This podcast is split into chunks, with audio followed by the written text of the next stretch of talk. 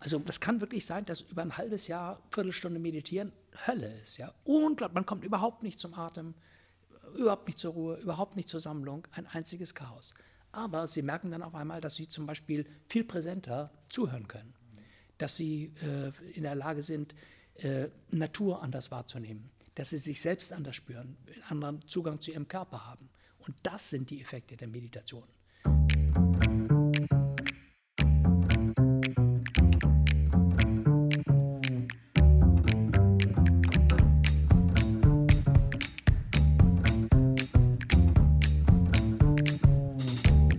Willkommen bei Menschen in der Arbeitswelt, ein Unternehmenspodcast des Hamburger Beratungsunternehmens Heikes und Carstens. Ich bin Lucy Kluth und moderiere das Ganze. Moin. Unser heutiger Gast versucht Führungskräfte in ihrer Selbstbestimmung zu stärken. Doch statt trockener Vorträge wird es bei Professor Michael Bort spirituell. Yoga, Achtsamkeit, Meditation. Haltung lernen und wahren im Hier und Jetzt. Und nach jedem Seminar taucht er wieder ab in seine Welt, in den Münchner Jesuitenorden. Seit über 30 Jahren ist das sein Zuhause. Wie passt das alles zusammen? Religion, Spiritualität und Leadership-Seminare. Und nun geht's los. Viel Spaß beim Zuhören. Ich sage herzlich willkommen, Professor Michael Bort aus München, Philosoph, Jesuit und er bietet verschiedene Seminare an für CEOs und Nachwuchsführungskräfte, berät Topmanager und bietet auch Retreats an. Sein Thema ist die Spiritualität in Zeiten der Krise und man lernt bei ihm unter anderem zu meditieren. Willkommen. Dankeschön. Herzlichen Dank für die Einladung. Sehr, sehr gern. Und aus dem Heikes und Carstens Team, Arne Heikes. Hi. Hallo. Schön, dass du dabei bist. Herr Professor Bort, wann und wo haben Sie heute schon meditiert? Ich habe heute nicht richtig meditiert. Ähm, oh, damit hätte ich jetzt nicht gerechnet. ja, muss ich Sie gleich enttäuschen. Ich bin heute früh in, habe einen Flieger genommen von München nach Hamburg. Eigentlich wäre ich gerne mit der Bahn gefahren. Das ist mir schon wichtig, aber das hätte ich zeitlich alles nicht, hingeschafft, nicht geschafft. Äh, und deswegen äh, bin ich aufgestanden, habe möglichst viel geschlafen, habe einen starken Kaffee getrunken und habe mich dann auf den Weg gemacht. Es gibt, Sie haben mir gesagt, dass ich Jesuit bin. Es gibt innerhalb des Jesuitenordens so äh, fünf Prioritäten, an die man sich äh, mehr oder weniger halten sollte, damit das Leben einigermaßen klappt. Äh, und die erste Priorität und das Wichtigste im Leben ist Schlafen. Äh, und ähm, dass man also einigermaßen ausgeruht durchs Leben geht. Und die zweite Priorität ist Gesundheit. Also äh, man muss jetzt nicht pumpen gehen oder ins Fitnessstudio, aber dass man einigermaßen gesund lebt. Und die dritte ist erst meditieren. Äh, und die Idee ist, wenn man eben nicht ausgeschlafen ist, sondern total müde ist, dann bringt das auch mit dem Meditieren nicht. Von daher habe ich mich also entschlossen, der ersten Priorität zu folgen und, und so viel wie möglich zu schlafen, auch wenn ich früh aufstehen musste. Wissen Sie denn noch, wann Sie das erste Mal meditiert haben und hat das sofort funktioniert? Ich habe das Meditieren kennengelernt ähm, in Frankreich in einer, im Rahmen einer äh, ökumenischen Gemeinschaft von Thésée. Manche von Kinders kennen die Gemeinschaft vielleicht auch. Und da habe ich so eine stille Woche gemacht und da habe ich äh, angefangen zu meditieren. Und diese stille Woche war in welchem Rahmen waren Sie da schon in Ihrem Jesuitenorden? Nein, nein, da war ich Anfang 20 äh, und habe das gemacht. Und ähm, das war mühsam, war sehr mühsam, aber ich habe ge gespürt, das ist irgendwie das Richtige und das hat mich, hat mich sehr fasziniert. War das die erste Etappe zum, ja, zur Spiritualität? Ja, das denke ich schon.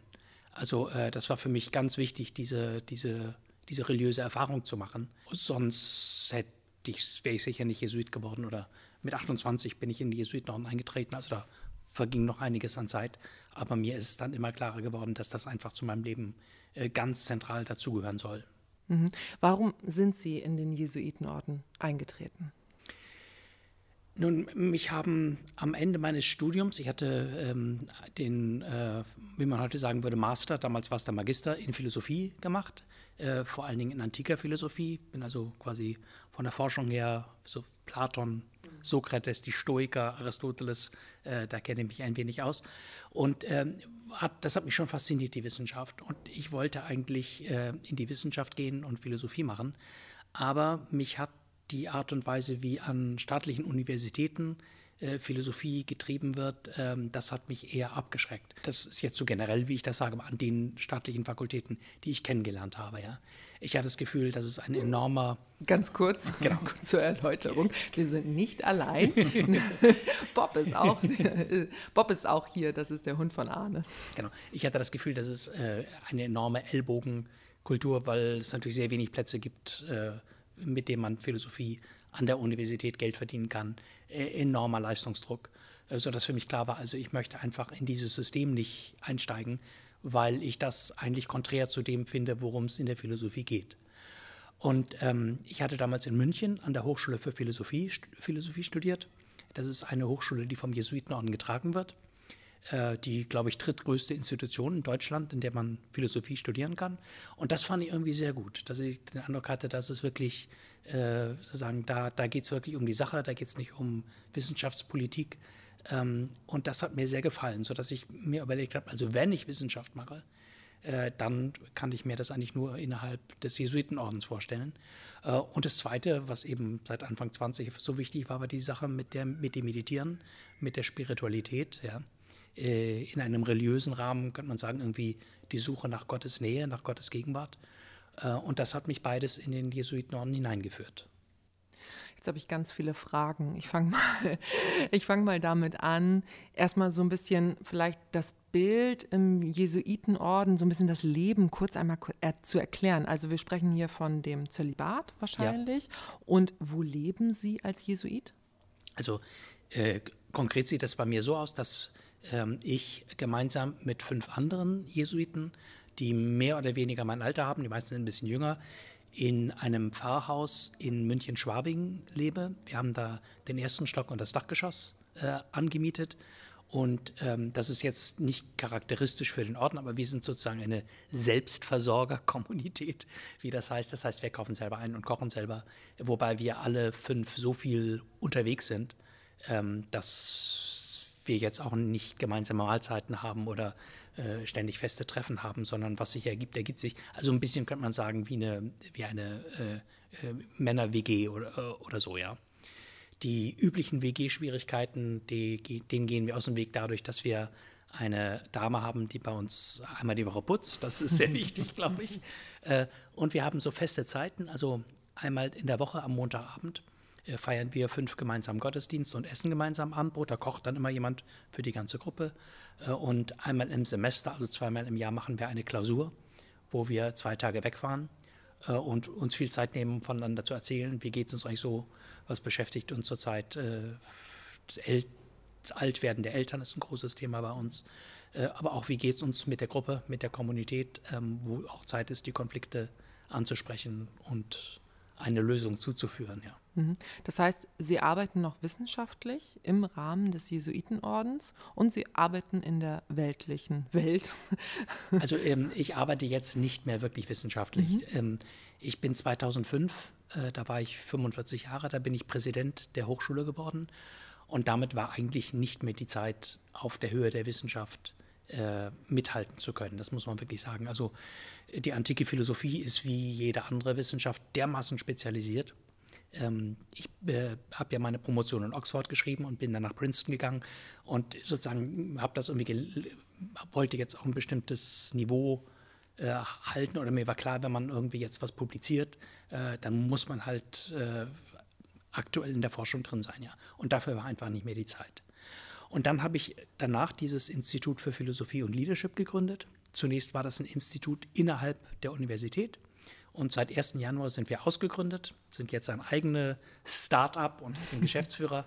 Äh, und das heißt für mich, dass ich sozusagen äh, ja, mich von der Wissenschaft wirklich, äh, wirklich verabschiedet habe.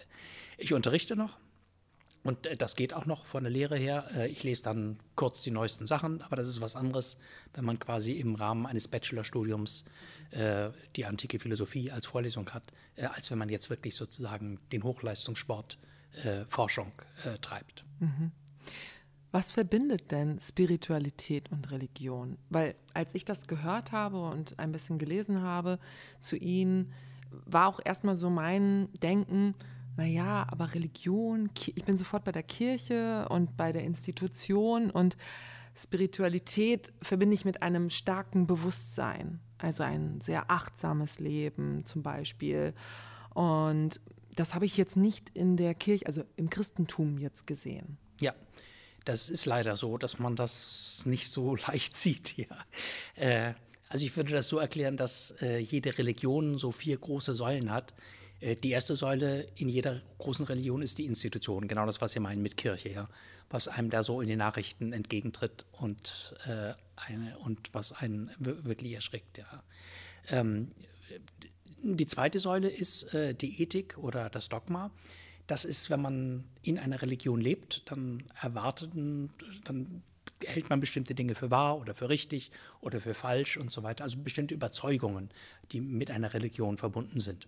Die dritte Säule, könnte man sagen, ist der, die Liturgie, der Gottesdienst, der Kult, also die Art und Weise, wie Gott und Götter angerufen, zu ihnen gebetet wird, wird und so weiter.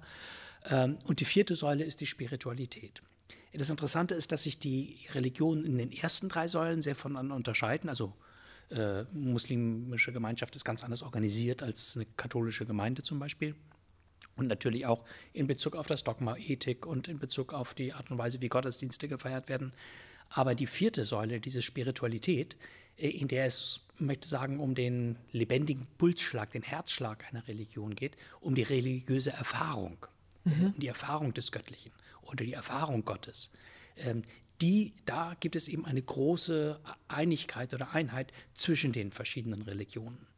Und das Interessante ist, dass sich diese Spiritualität in den letzten 50 Jahren, könnte man sagen, aus den Religionen heraus emanzipiert hat äh, und in ganz anderen Bereichen Einzug gehalten hat, eben zum Beispiel in Wirtschaftskontexten oder in therapeutischen Kontexten, wo mit den Methoden der Spiritualität äh, therapeutische Fortschritte gemacht werden oder man erhofft sich, dass Mitarbeiterinnen und Mitarbeiter kreativer werden und so weiter. Ähm, ähm, also man belässt die Methoden, aber es sind andere Kontexte und, und es sind andere Ziele. Es ist tatsächlich so, dass wenn Sie normalerweise sozusagen die Kirche oder Christentum kennen, dass einem nicht zunächst die Meditation äh, und die Spiritualität einfällt. Ähm, aber ähm, und das liegt daran, dass das, was ein öffentlich entgegentritt, halt die, äh, die Struktur der, der Diözesanenkirche ist. Damit meine ich äh, Kirchen, äh, in denen Gottesdienste stattfinden. Da gibt es dann Bischöfe, äh, Priest, äh, Pfarrerinnen oder sowas. Ja. Ähm, diese spirituelle Tradition der Meditation, die ist eigentlich in den Klöstern beheimatet. Äh, also die Benediktiner oder eben auch die Jesuiten haben eine große Tradition der Meditation und des Lernens der Meditation oder auch der Ausbildung zu einem äh, Meditationslehrer. Also mein Kollege, mit dem ich dieses Institut für Philosophie und Leadership äh, mache, der hat jetzt eine zehnjährige Ausbildung als Meditationslehrer hinter sich. Äh, das ist jetzt eben auch keine modularisierte Ausbildung mit ECTS-Punkten oder sowas, ja, sondern das sozusagen in, innerhalb des Ordens. Wie lange das geht, das muss es gibt keine feste Sache, aber irgendwann sagt dann quasi der, bei dem man das gelernt hat, so, jetzt kannst du selber, jetzt kannst du selber Kurse geben. Ähm, und diese Tradition ist eben sehr stark. Und das ist das, was mich auch, was mich auch fasziniert, ja. Mhm. Arne, kannst du was mit Spiritualität überhaupt anfangen? Ja und nein. Ich habe gerade so ganz zufrieden zugehört. Ich finde das immer so schön, wenn man die Menschen, deren Bücher man so gerne liest, ich glaube, es kommt auch kein Coaching-Klient an mir vorbei, ohne sich mindestens zwei von ihren Büchern zu lesen äh, mal so über ihren Lebensweg reden hört. Ich musste gerade noch denken, als Sie das gesagt haben, ich habe immer mal gelesen, man sollte irgendwas zehn Jahre machen, bevor man sich Experte nennt. Das passt ja, ja zu, dieser, genau. zu dieser Ausbildungszeit. Und das Thema Spiritualität hat bei mir im Leben noch bisher nicht viel Raum eingenommen. Auch das Thema Meditation ist etwas, wo, wenn ich ganz ehrlich bin, ich noch ein wenig oder auch etwas mehr Respekt vorhabe, in die Ruhe zu kommen. Ich bin sehr umtriebig, ich schlafe auch nur drei bis sechs Stunden pro Nacht. Äh, komme damit ganz gut zurecht, aber äh, ich mag auch damit zu tun haben, dass ich äh, die Ruhe noch etwas vor mir herschiebe. Vielleicht kommt es noch. Was mir aber an der, an der Haltung und auch an den, an den Büchern oder an den Gesprächen zwischen uns immer sehr gut gefällt, ist das Nicht-Wertende und Integrative. Also das Annehmen von Persönlichkeitseigenschaften, das Annehmen von Unterschieden. Ähm, und was ich so spannend finde, dass aus der Welt, in der ich die ersten Jahre als Unternehmensberater unterwegs war, eine große Ablehnung gegen alles wenig Greifbare war. Also eine, eine, Ablehnung gegen Spiritualität, das war immer sehr zahlen- und faktenbasiert und man musste sofort einen Impact irgendwie messen können. Und ähm, ein Punkt, den ich unter anderem spannend finde zu beobachten, ist genau das, was Sie gerade sagten, dass das immer mehr Raum einnimmt, dass immer mehr die Suche nach doch anderen Sachen als neben KPIs ist. Also was, was suchen Menschen, die Organisationen leiten, und daher ist die Frage, wie, also ein, darf ich eine Frage stellen? Natürlich. Genau, eine Frage, die, äh, die mir immer einhergeht, ist, ähm, wie erleben Sie das, wenn Sie bei diesen geistlichen und wenig greifbaren für Wirtschaftsmenschen im ersten Schritt Weg kommen äh, und anfangen mit denen zu arbeiten? Wie erleben Sie das? Stößt das sofort auf Begeisterung und Verständnis oder ist da erstmal Skepsis oder wie? Also ich glaube, es ist sehr wichtig, äh, bevor man loslegt mit der Meditation, den Leuten sehr klar zu erklären, warum man das macht. Mhm. Und dass das eben nicht eine religiöse Übung ist oder dass da nicht dahinter steht, äh, also am Ende sollen die jetzt irgendwie in die Kirche oder Jesuiten werden oder, oder irgendwie sowas, sondern dass es, dass es äh, eine, eine Art und Weise ist, ein immer sensibleres Gespür für sich selber und auch für die Spannungen. Das ist das, was Sie vielleicht gemeint haben, wenn Sie gesagt haben, man hat auch ein bisschen Respekt davor, mhm. weil die Dinge, die eben in einem querliegen oder äh, die, die werden eben durch die Meditation und durch die Stille, äh, einfach durch das Alleinsein mit sich sein, äh, die werden offensichtlicher, ja. Aber diese Dinge kommen nicht, weil man meditiert oder weil man still wird, sondern die Meditation, also das kommt nicht durch die, wegen der Meditation, sondern in, durch die Meditation wird eigentlich nur offensichtlich. So ist es eben. Und ähm, ich glaube, wenn man die Meditation sieht ähm, als einen Weg zu einem immer subtileren äh, Gespür für sich selbst, ja, äh, und einem dann auch klar ist, dass äh, man dann überhaupt erst in der Lage ist, mit diesen Dingen, die vielleicht quer in einem liegen, umzugehen. Ähm, denn die sind ja da, ob wir es wahrnehmen oder nicht. Aber in dem Moment, wo wir es wahrnehmen und wo wir äh, das spüren oder auch anfänglich verstehen, äh, dann äh, kontrolliert uns das halt nicht. Dann sind wir nicht in irgendwelchen Mustern drin, die uns irgendwo an irgendwelche Orte hinführen oder irgendwelchen Blödsinn machen lassen, äh, wo wir dann gar nicht mehr wissen, warum wir eigentlich so geworden sind oder wo, wieso wir auf einmal dahin gekommen sind. Ja. Das ist das eine. Äh, und das zweite ist, dass ja die, ähm, die Gruppe von Menschen, mit denen ich zu tun habe, äh, unter einem erheblichen äh, Druck und Leistungsdruck stehen. Und dass die Frage für die ist, also woher kann eigentlich sowas kommen wie Durchatmen und, und innere Freiheit, ja? Und dass die sehr schnell äh, merken und äh, spüren, dass schon durch einfache Meditationsübungen äh, man in einen Abstand zu diesen Dingen kommt. Also der Druck geht nicht weg, aber ich merke, ich bin nicht nur der Druck, ist ein bisschen blöd ausgedrückt, ja. Der Druck ist in mir, aber in dem Moment, wo ich den Druck wahrnehme durch die Meditation, gibt es halt äh, einen, eine, einen Unterschied zwischen dem, der wahrnimmt, und dem Druck, den ich habe. Und sich immer, immer mehr mit dem zu identifizieren und das auch zu üben, der alles wahrnimmt, was im Inneren ist, äh, führt halt dazu, dazu, dass man diesen Dingen gegenüber viel freier wird, ja. Und das ist eigentlich mehr bedrängt.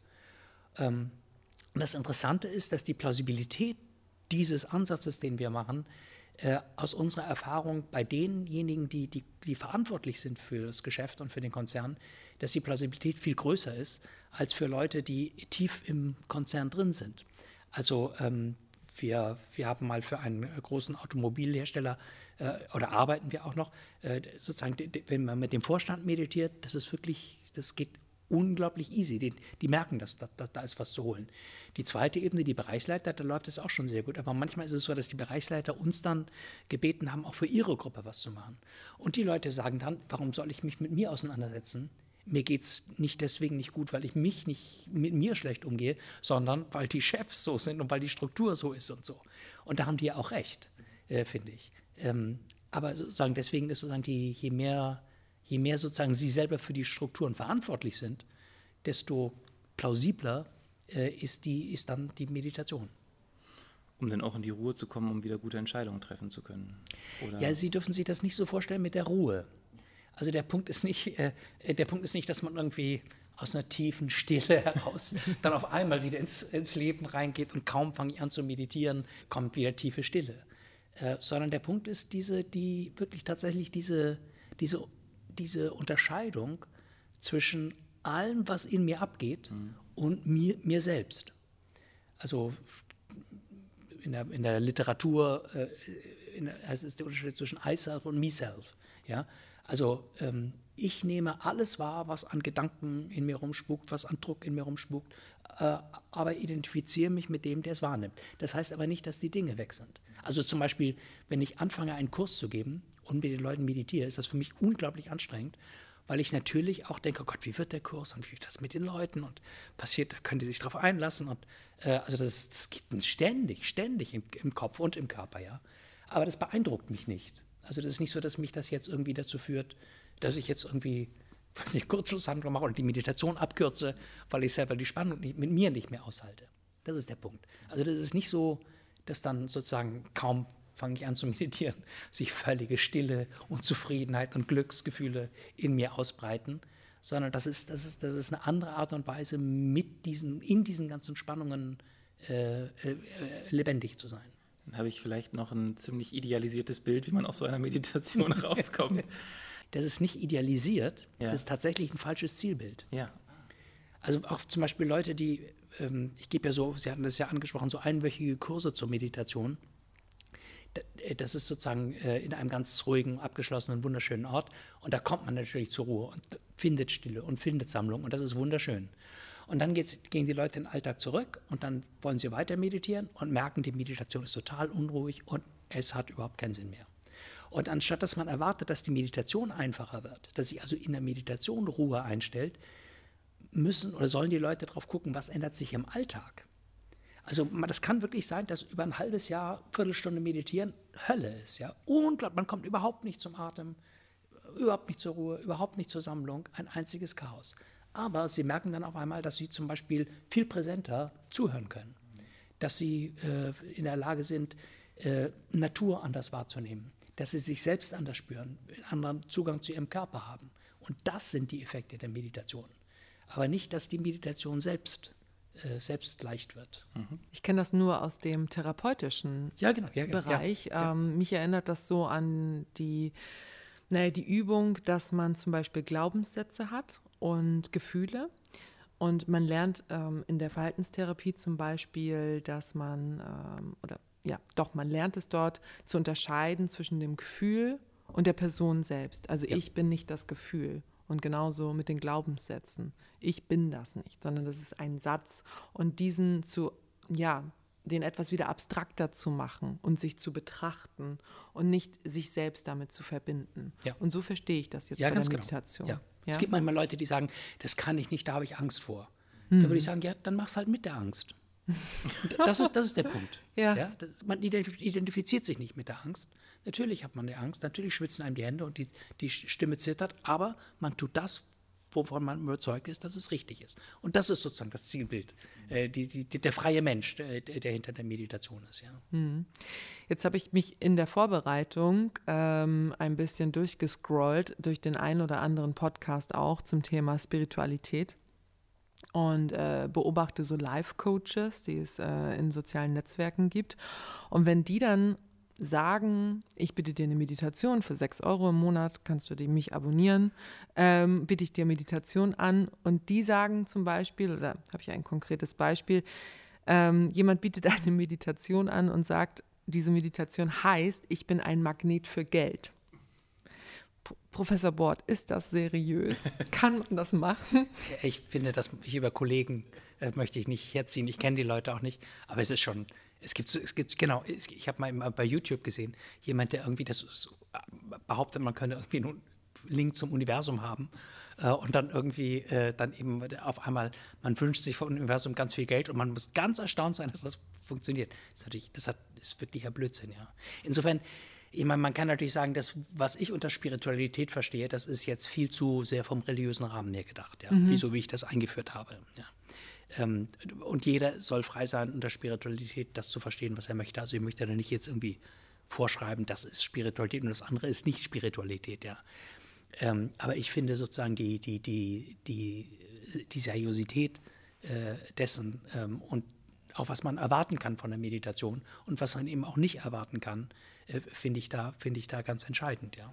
Ich muss dazu ehrlich sagen, ich habe das dann nicht abonniert, sondern habe es halt nur gelesen und vielleicht steckt dahinter ja auch mehr dahinter, aber dann ist es auf jeden Fall so catchy und ja, so Life-Coach-mäßig. Ja, klar. Wer heutzutage noch einfache Lösungen auf komplexe Probleme anbietet, da werde ich dann immer skeptisch. Ja, das, das ist so, hier sind, hier sind deine Antworten, dann denke ich mir so, ja, hm, ich weiß nicht so genau. Ja. Ich habe noch eine Frage und zwar geht es ja also Ihr Institut heißt äh, Institut für Leadership? Für Philosophie und Leadership. Für Philosophie und Leadership. Und das, was wir machen, ist ja auch ganz viel Führungskräfteentwicklung, ja. Unternehmenskulturprojekte. Und es ist ja nicht unser erstes Gespräch. Wir haben ja schon mal festgestellt, dass es da Überschneidungen der, der Denkweisen geht. Und das, was ich immer sage, ist, was ich möchte, ist, dass die Leute nach der Arbeit mit uns mehr Handlungsoptionen haben. Also, dass sie die Möglichkeit haben, anders zu entscheiden und, und mehr Entscheidungen zu haben. Ähm, Jetzt mit Blick auf, auf dieses Thema Mediation oder Meditation, ähm, wie, um das vielleicht für unsere Zuhörer noch mal ein bisschen greifbar zu machen, wie ist das für Führungskräfte in ihrem Arbeitsalltag sinnvoll? Das gerade waren ja viele Beispiele, warum es für mich als Mensch sinnvoll ist, in die Meditation zu gehen, in die Arbeit mit mir selbst. Aber jetzt, der Podcast heißt ja auch Menschen in der Arbeitswelt, nochmal so auf diesen Arbeitskontext. Wie kann das für Firmen auch sinnvoll sein, sich mit diesem Thema auseinanderzusetzen? Weil ich ganz oft erlebe, wenn ich mit Firmeninhabern oder Personalabteilungen spreche, dass die das Thema wenig greifbar finden. Und ich finde mal so Erklärungen, warum das denn sinnvoll ist, ganz, ganz praktisch. Also es gibt schon einen Punkt, wo mich das selber überrascht. Das, ja, das muss ich wirklich sagen. Also ich meine, für mich ist das natürlich total plausibel. Und ich bin, hatte ja schon kurz skizziert, dass ich von 2005 bis 2011 Präsident unserer Universität gewesen bin. Und meine Aufgabe war quasi einen Change-Prozess, wie man das nennen würde, zu initiieren. Und Sie müssen sich das vorstellen mit Professoren, die alle ihre eigene klare Meinung über die Dinge haben. Das war unglaublich hart, ja. Und das, was mir geholfen hat, war wirklich sozusagen die, die Meditation, das Meditieren. Ähm, und äh, als dann meine Überlegung war, wie, wie kann ich das eigentlich transferieren in eine völlig andere Kultur hinein, war für mich klar, ich muss das irgendwie, muss irgendwie die Meditation transferieren. Und der Punkt ist nicht, also ich, ich glaube nicht, dass die jetzt unter, unter Umständen jetzt man sagen würde, die treffen dann bessere Entscheidungen oder sind erfolgreicher oder sowas, ja. Ähm, sondern der Punkt ist, dass man durch die Meditation einen anderen Umgang mit sich selbst lernt.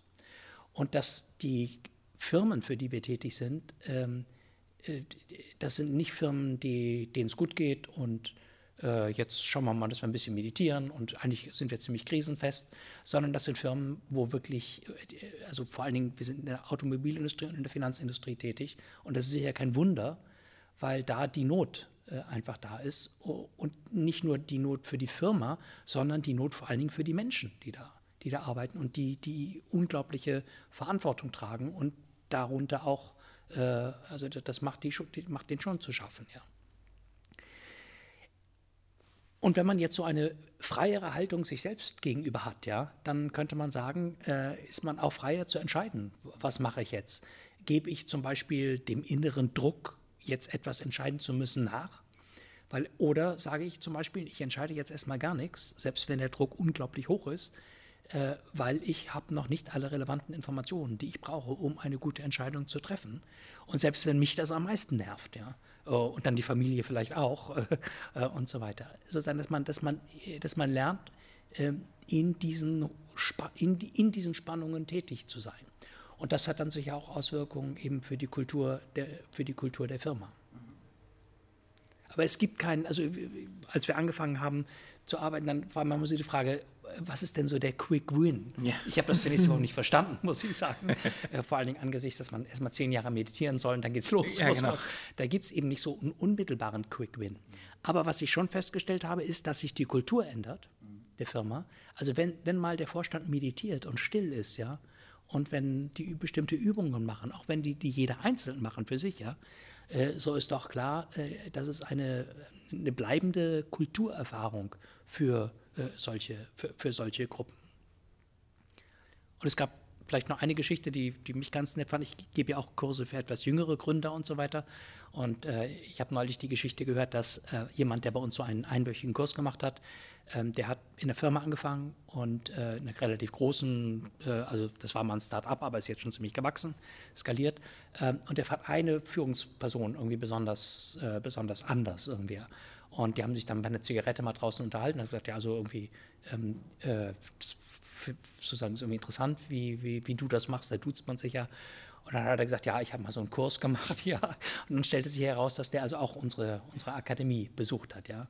Und ich glaube, also ich kann das, weil ich nicht in den Firmen drin bin, wenn die arbeiten. Also ich, hab, ich bin nicht dabei, also ich treffe die Leute nicht in ihren Arbeitskontexten und kann im Grunde kein gutes Urteil darüber abgeben, was jetzt wirklich da für die sinnvoll ist. Ähm, aber also zum Beispiel, wir haben einen vierjährigen Kurs gemacht für einen großen Automobilkonzern. Wir sind der bestevaluierteste Fortbildungskurs gewesen da. Unglaublich, das hat mich selbst völlig gewundert. Und der Finanzvorstand hat uns äh, das Kompliment gemacht, was vielleicht in die Richtung des Universums, was Geld schenkt, gibt. Der, der hat gesagt, äh, Sie verarschen uns wenigstens nicht. Und das habe ich wirklich als ein großes Lob, großes Lob gesehen. Sehr schön.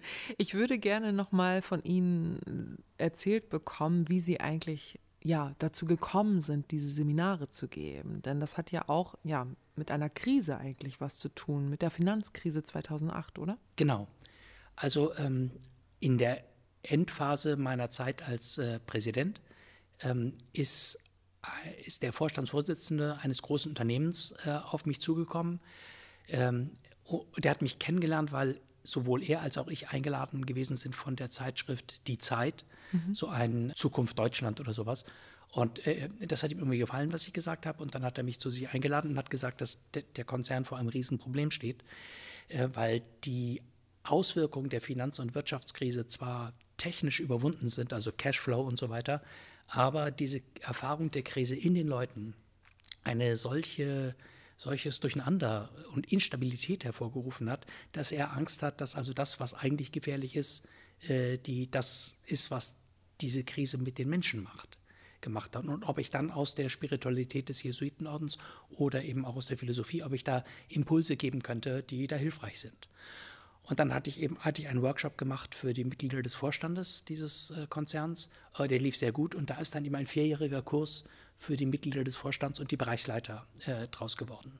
Aber es ist sozusagen, ich, und wir, wir machen auch keine Kaltakquise, wir gehen zu niemandem hin oder sowas. Man muss uns irgendwie treffen. Äh, und, und so hat das Ganze begonnen. Und als dann die Zeit als Präsident für mich zu Ende war, also als Jesuit ist das so, dass man sechs Jahre lang CEO ist quasi, vielleicht auch ganz mhm. klug, und dann weiß man, man macht was anderes. Dann habe ich gedacht, nee, das reizt mich jetzt wirklich da mal zu gucken, diesen Weg weiterzugehen. Und dann habe ich eben dieses Institut für Philosophie und Leadership mit meinem Kollegen gemeinsam gegründet. Und wie stark waren Sie jetzt in der Corona-Krise angefragt? Da unsere Veranstaltungen eigentlich alles Präsenzveranstaltungen sind, äh, wo man äh, gemeinsam mit den Leuten irgendwo ist und das nicht mehr möglich war, war tatsächlich erstmal sehr viel nicht da. Mhm. Also ich hatte sehr viel frei äh, und ich gehöre zu denen, die das also wirklich auch sehr genossen haben. Äh, ich hatte viele Gespräche, wo Leute gekommen sind und mit denen bin ich dann in München durch den englischen Garten, das ist so eine Parkanlage in München, mhm. gewandert und gelaufen und wir haben miteinander gesprochen. Das ging, aber alles andere ging nicht. Also es war wirklich, ähm, war erstmal war erstmal wenig los. Äh, umso härter quasi dann danach, hm. weil dann, als dann wieder was möglich war, da kommt, kommt wirklich sehr viel jetzt. Kann man das vergleichen, so die Finanzkrise 2008, oder gibt es Unterschiede zu der Krise, die wir jetzt erlebt haben? Also auch, wie die Menschen in den Workshops ihnen gegenübergetreten sind? Andere Ängste? Also die Ängste sind anders, klar. Äh, aber die, die, ich glaube, das Ganze, sozusagen die, die Grund, Sorge ist ja irgendwie eine völlige Unsicherheit, in die man geworfen wird. Geht das eigentlich so weiter, ja? Oder schmiert die ganze Wirtschaft ab? Und vielleicht weniger Corona, aber jetzt ganz sicher die ganze Frage mit den Lieferketten, mit China, mhm. äh, mit dem äh, grauenvollen Krieg in der Ukraine. Also das ist natürlich äh, vor allen Dingen für die Automobilindustrie äh, massiv, ja. Ähm, und diese, dieses Agieren in Situationen, die man im Grunde nicht kontrollieren kann, und es nicht wissen, ob das, was ich jetzt entscheide, äh, tatsächlich Erfolg gekrönt sein wird, weil es weil man es einfach, weil es keiner wissen kann. Also früher konnte man halt irgendwie arbeiten, muss man irgendwie mehr arbeiten oder mehr Studien machen und dann wäre das Ergebnis besser gewesen mhm. oder wäre die Entscheidung besser gewesen. Das geht heute halt nicht mehr. Ja. Und dem dieser Instabilität etwas von innen entgegenzusetzen, ähm, das ist, glaube ich, äh, etwas, wonach viele Menschen suchen. Das erlebe ich auch gerade. Also dieses, es gibt keinen Referenzwert. Also wir haben keine Erfahrung, wie man sich nach, in oder bei einer Corona-Krise verhält. Das erlebe ich auch. Und bei uns sind es diese, also was die Leute bei uns suchen, weil bei uns viele Psychologen und Therapeuten arbeiten, ist so diese Sicherheit über das Psychologische, ja. das Auffangen der Menschen mit ihren Bedürfnissen, Kulturprojekte, weniger das Spirituelle, aber ich erlebe auch gerade, dass eine große, große Anfrage da ist, ähm, Stabilität sicherzustellen, wie auch immer das jetzt funktionieren mag. Also in, in Prozessen mit den Menschen. Also was brauchen die Führungskräfte jetzt, um unter Unsicherheit zu entscheiden? Wie stellen sie Kontakt und Nähe her, wenn ihre Leute nicht vor Ort sind? Ähm, all diese Themen, auf die man vorher noch gar keine richtigen ja. Antworten hatte. Ja. Und, und, ja immer noch nicht richtiger. Also man ist ja ein, ein sich, sich tasten und experimentieren hängt, glaube ich, auch sehr am Unternehmen, an der Art des Unternehmens ab, davon ab, was, was geht, was geht nicht. Ja. ja. Aber ich habe Corona tatsächlich, ich hatte vorher nie ein richtig gutes Beispiel für so einen Stresstest, aber seit Corona irgendwie schon. Also wenn man auf so die ganze Gesellschaft den Druck erhöht, merkt man, wo es überall wegbricht oder äh, besonders bei dem Thema, das ist unser Schwerpunkt, Führung und Führungskultur.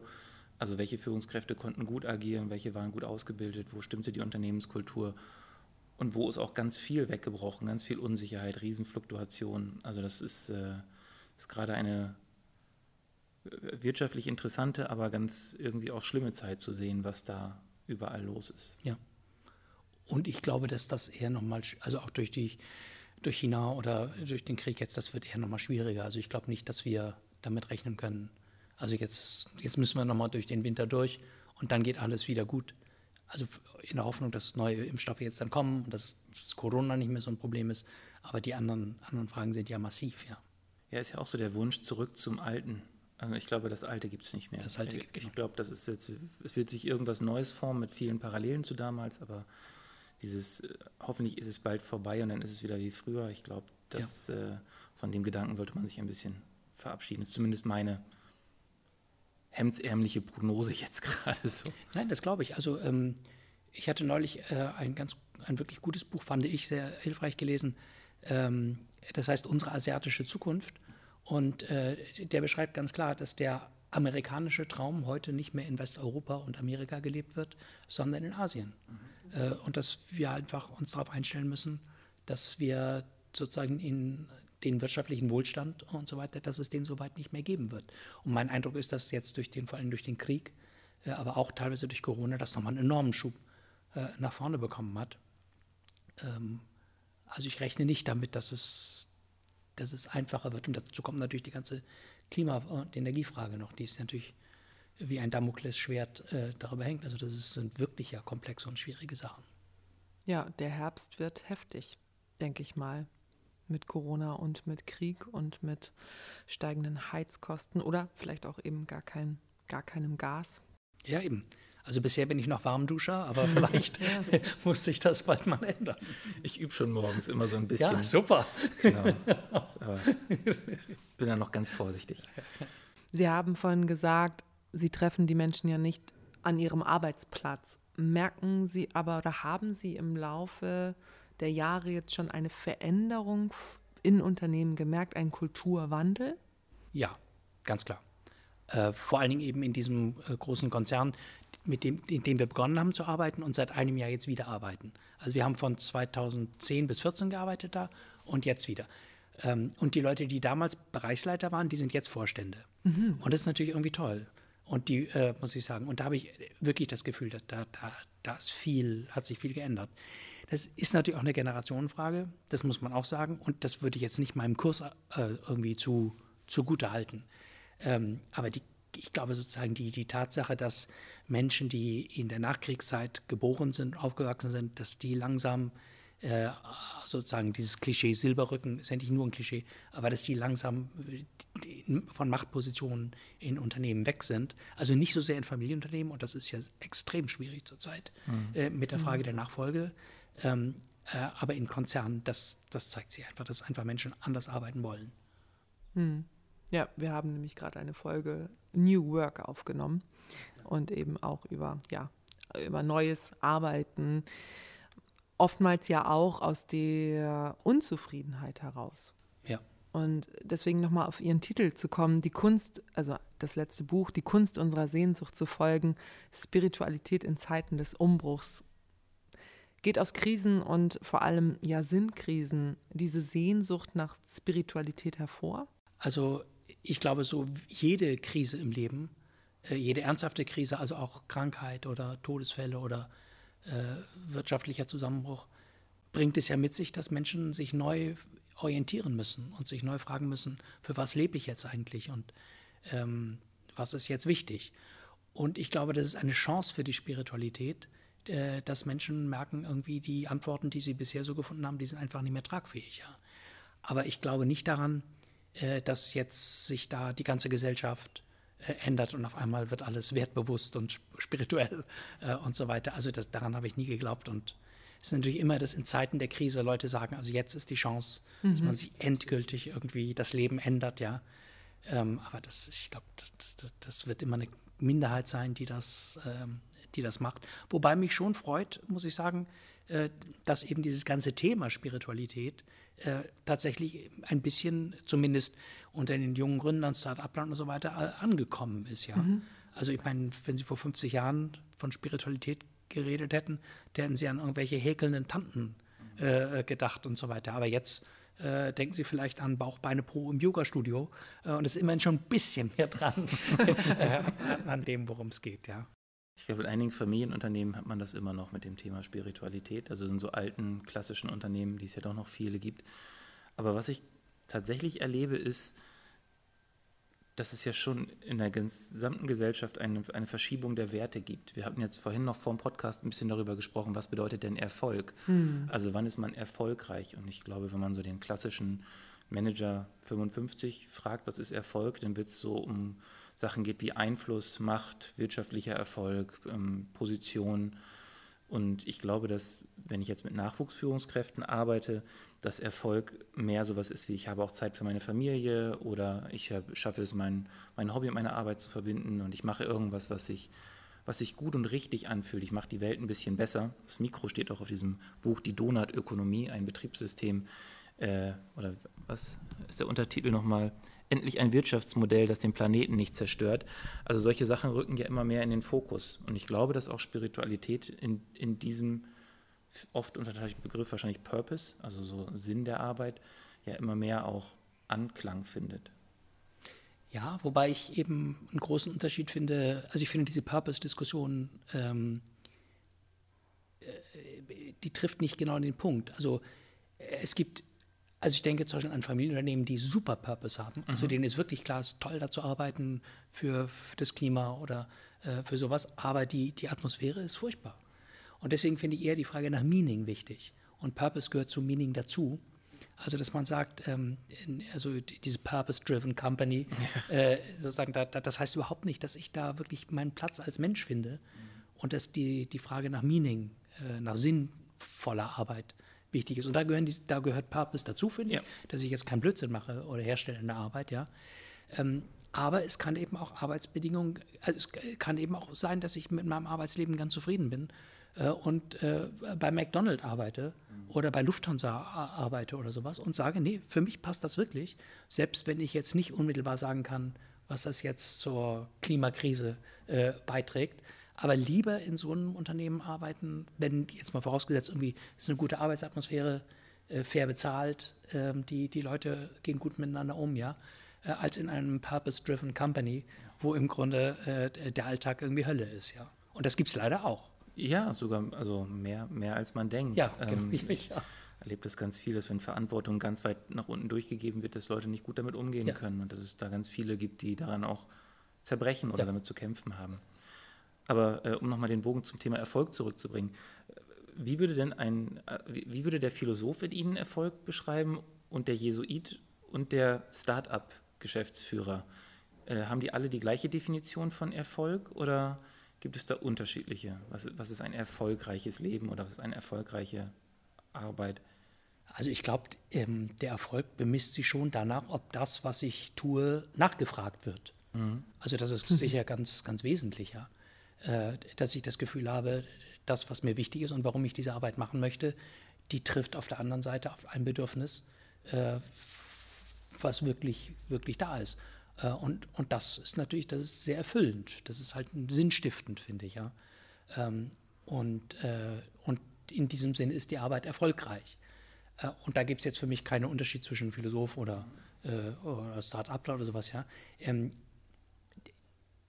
Die, die, die finde ich für einen unter philosophischem Aspekt zentrale Frage ist jetzt nicht so sehr, äh, ist es Erfolg? Äh, weil ob ich erfolgreich oder bin oder nicht, hängt ja immer von anderen ab. Also ob andere das gut finden, ob andere das bezahlen und äh, nicht von mir selbst.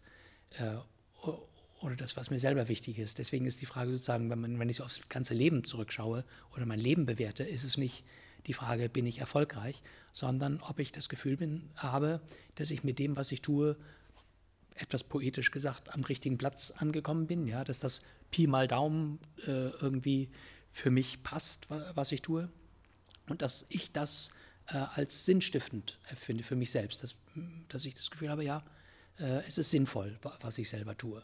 Und das geht natürlich jetzt weit darüber hinaus über die beruflichen Dinge, äh, wie man Erfolg misst, sondern da kommt natürlich auch sowas wie Freundschaft oder Partnerschaft oder bei anderen Ehe, ähm, bei mir Ordensleben mit hinein, ja wo ich ja auch nicht sagen würde, also äh, Sie haben wirklich sehr erfolgreich eine Partnerschaft, Sie führen wirklich sehr erfolgreich eine Partnerschaft. Heike ist ja. Ich hoffe, ich tue das. ja, ja. aber so, so, denkt man ja nicht. Ja, genau. meine, da, da, merkt man ja, das ist einfach die falsche Kategorie. Ja. Und eben ans Leben an, angewandt ist Erfolg wirklich kein Kriterium äh, was sein sollte. Ich habe es gerade andersherum gedacht. Wenn ich verreise, freue ich mich immer sehr auf meine Reisen. Aber ich vermisse auch ganz viel. Ich vermisse mein Zuhause, ich vermisse meine Freunde, mhm. ich vermisse meinen Partner, wenn er nicht bei mir ist. Und ich vermisse auch irgendwann meine Arbeit. Ja. Und irgendwie ist das ja eigentlich ganz gut, merke ich gerade so, dass es für ja. mich so angekommen zu sein. Ja. Also auch diese Frage, wandert man jetzt mal aus oder so, ähm, denke ich mir so, nee, jetzt gerade nicht. Ich mhm. bin da ganz glücklich, wo ich ja. bin. Ja. Das vielleicht kann man sich so rum auch stellen, die Frage. Professor Bord, vielen Dank, dass Sie uns besucht haben. Das war ein ganz tolles Gespräch. Dankeschön, das hat mir auch viel Freude gemacht. Vielen Dank. danke Schön. dir auch, Arne. Immer gerne. Und danke an Bob, dass er ganz friedlich neben uns geschlafen hatte, mit nur einem Bella äh, uns, uns hat sprechen lassen. Danke, Bob. Ja, danke, Bob. Das war Menschen in der Arbeitswelt. Schön, dass ihr eingeschaltet habt. Und wenn ihr noch mehr Infos zu Heikes und Carstens braucht, dann schaut doch mal direkt auf der Homepage heikes-carstens.de, bei LinkedIn oder bei Instagram. Bis dann. Ciao.